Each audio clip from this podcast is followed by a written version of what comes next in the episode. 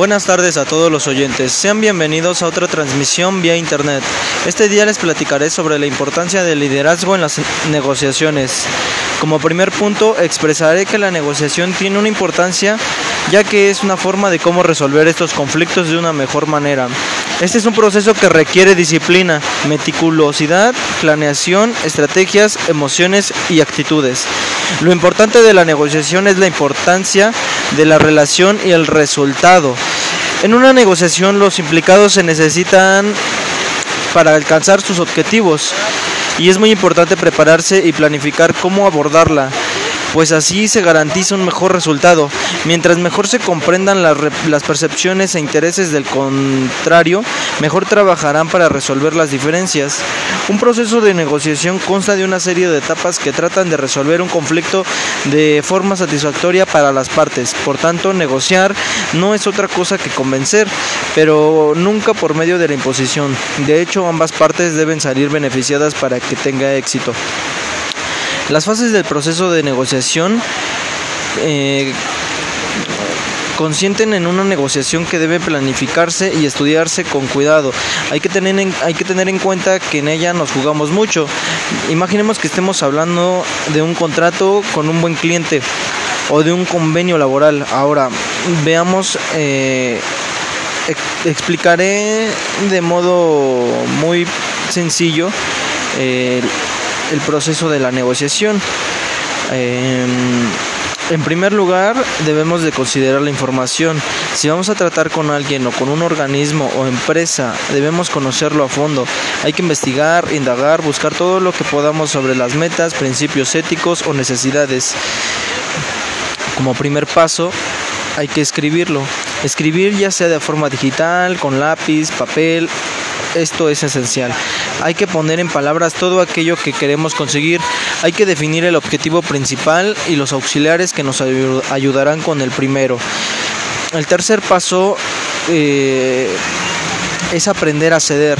Nunca va a salir una negociación como tenemos planeado, sin embargo es más sencillo que no nos desviemos de lo que nos interesa si de lo que nos interesa si tenemos un plan.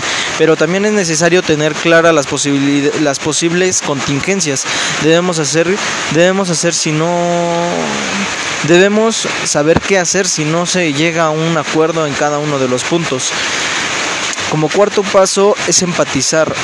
Ajá. Toca hablar con el cliente, proveedor, trabajador, empresario. Si hay que empatizar. Este concepto es sencillo de entender, ponerse en el lugar del otro. Lo complicado, por desgracia, es aplicarlo en la práctica. Puedes entrenar con amigos, familiares, ajá. O bien se puede comparar hasta, bueno, hay que compararnos a nosotros mismos hasta dónde somos capaces de ser empáticos y y, y vernos cuál es la mejor manera de actuar. Por último es el cierre. La otra parte está encantada y le hemos convencido. Entonces toca cerrar el acuerdo y no sabemos cómo hacerlo porque no lo habíamos planificado. Por eso es importante tener claro cómo vamos a cerrarlo. Todos los detalles deben ser estudiados y, tenidos en cuenta y hay que aportar opciones en su caso. Los estilos de seguidores también son importantes mencionarlos, ya que si bien son eficaces, eh, estos nos ofrecen el apoyo, estos ofrecen el apoyo al líder, lo mantienen informado, es innovador, asesoran, planean áreas de mejora. Es importante que les ofrezcamos retroalimentación sincera del líder. Perdón, que el líder les ofrezca retroalimentación. Conformista es otro de los estilos de seguidores. Estos no realizan propuestas para mejorar los resultados organizacionales, solo acatan las órdenes del líder. El siguiente es el pragmático, el cual realiza las actividades con el mínimo esfuerzo posible, no ofrece iniciativas de mejora. También tenemos el pasivo, el cual proporciona excusas la mayor parte del tiempo, depende del líder y no toma decisiones. Por otro lado tenemos el alineado, este es un seguidor pasivo, pero crítico e independiente, es alguien que se siente engañado y que la organización no reconoce sus virtudes de trabajo.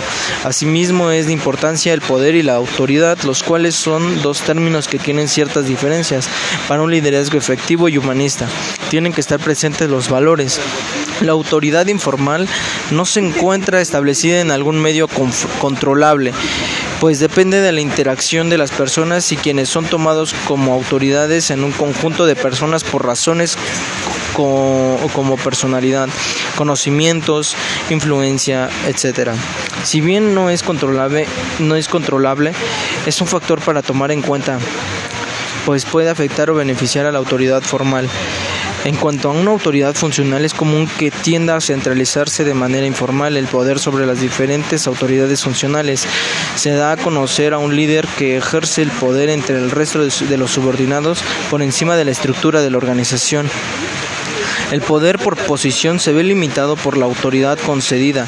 Sin embargo, el poder personal no se ve limitado por la autoridad. Se debe conciliar y generar un equilibrio en ambos aspectos, pues si existe un poder excesivo sin autoridad se generará un modelo de un modelo centralizado, mientras que si no se esfuerza el poder o posición no se concluirán los objetivos de la organización por generarse un ambiente anárquico. Quiero agradecer a los oyentes por llegar hasta el final de este podcast. Esta información fue extraída de la antología Bloque 5, siendo propiedad de la Facultad de Derecho, Universidad Insurgentes Plantel Toreo, siendo el día 14 de junio del 2022. Como último, quiero agregar que es fundamental en cualquier organización para poder cumplir los objetivos estipulados nos permite incrementar la eficacia de una empresa debido a que ayuda a seguir un orden.